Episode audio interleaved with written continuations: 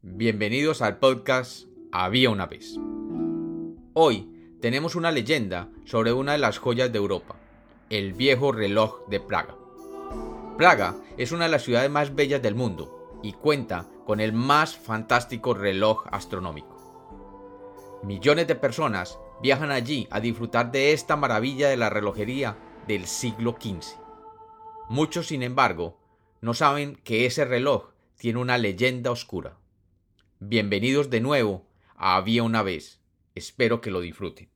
Había una vez. Había una vez un maestro relojero llamado Janus. Janus era reconocido como uno de los mejores relojeros de Europa. Y un día, cuenta la leyenda, se presentó frente a las autoridades del ayuntamiento de Praga, ofreciendo su talento para la construcción de un reloj monumental. Este reloj serviría para adornar el frente del edificio de gobierno de la ciudad, y además les prometió que haría de Praga una ciudad única, puesto que sería el más bello de Europa. Los ediles del pueblo reunieron el dinero para pagar la obra, y el relojero se puso a trabajar. Así, durante un tiempo se le vio calcular y dibujar sentado en su taller en una habitación de su casa. Y más tarde contrató un aprendiz que le ayudó en la fabricación de la majestuosa obra.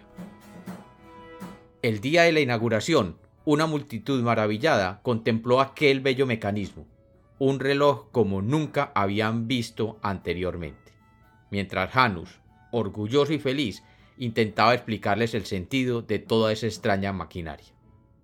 Sin duda, pensaban todos, no había en el mundo nada igual, Praga sería reconocida como la más gloriosa de todas las ciudades europeas. Por su parte, los ediles del pueblo se felicitaban entre ellos por haber contratado a tan magnífico artesano. Hasta que un día, meses después, alguien vio al maestro nuevamente dibujando entusiasmado en su taller, y se extendió el rumor de que el relojero había recibido una importante oferta monetaria y que quizás estaba preparando una obra aún más espectacular para otra ciudad extranjera.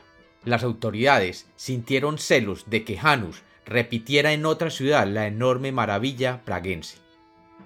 ¿Qué sería de la fama y orgullo de Praga si se construyera otro reloj más perfecto y más detallado para otro ayuntamiento en otra ciudad? Los ediles sabían que algo debían hacer para impedir que esto sucediera y se dedicaron a pensar en cómo impedir de manera definitiva que Janus volviera a fabricar otro reloj para alguien más. La solución no se hizo esperar y fue dramática. Una noche, cuenta la leyenda, el maestro Janus se encontraba sentado en el taller de su casa frente a sus planos y dibujos. Aquel día, su aprendiz y su ama de casa habían salido y el maestro estaba totalmente solo. El maestro relojero se encontraba dedicado a sus cálculos y diagramas a la luz de la chimenea y algunos velones, cuando oyó que alguien llamaba a su puerta. El maestro se levantó y corrió el cerrojo y abrió la puerta de entrada a su casa. Allí, frente a él, se encontraban tres hombres con máscaras y vestidos de negro. Rápidamente lo empujaron dentro del taller. Dos de ellos lo apresaron y el tercero, sacando una daga de su vestido, la metió al fuego de la chimenea y esperó hasta que ésta se convirtiera en un acero de un rojo incandescente, y acercándolo a los ojos del maestro, le quemaron la vista. Horas después, el maestro despertó en un mundo de oscuridad, y sólo podía oír a su asistente y su ama de llave lamentándose por lo sucedido durante la noche. La vista del mayor artesano de relojería se había perdido para siempre. Pasó el tiempo sin que nadie supiera quiénes podían haber cometido semejante crueldad. Janus se había enfermado y poco a poco su salud se deterioraba más y más, al tiempo que sus libros y planos se cubrían de polvo. Pero la gente aún acudía como siempre para ver su gran maravilla en el ayuntamiento. Un día, su aprendiz salía del ayuntamiento después de limpiar y hacerle mantenimiento al famoso reloj, y alcanzó a oír a dos de los ediles hablando de cómo ellos habían logrado impedir la creación de otro reloj astronómico. El aprendiz salió corriendo y le contó a Janus lo que había oído.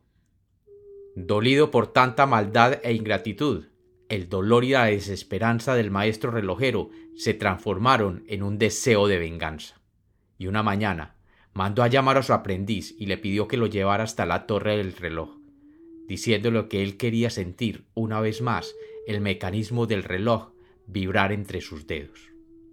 El asistente lo llevó hasta el frente de la gran maquinaria y el maestro tocó gentilmente con la palma de su mano la cálida madera de su estructura. Tocó el metal de sus engranajes girando lentamente y sintió el vibrar de sus enormes resortes, y con sus oídos podía escuchar el lento paso del mecanismo de avance mientras giraban las manecillas de su amado reloj. De sus ojos ciegos caían lágrimas mientras en su mente podía recrear detalladamente el complejo mecanismo que había creado después de años de trabajo conocía perfectamente la función e interconexión de cada una de las miles de piezas de esta maravilla. Súbitamente respiró profundo y en movimiento certero y rápido metió su mano derecha en un punto exacto del mecanismo y agarró entre su mano una pequeña pieza conectada a un engranaje que a su vez se comunicaba con la rueda de balance y ésta con el resorte principal y en el exacto momento en el que el corazón del maestro se paraba y dejaba de funcionar, la muerte tiró de aquella pequeña pieza con toda la fuerza que le quedaba, y los engranajes saltaron por los aires, y súbitamente todo se detuvo, marcando el final de la vida de Janus, que cayó muerto en ese mismo momento, y toda Praga escuchó con dolor el silencio absoluto que venía de su adorado reloj astronómico. Dice la leyenda que una maldición cayó sobre aquel reloj y que ésta volvía loco o provocaba la muerte a todo aquel que tratara de arreglarlo. Y así sucedió.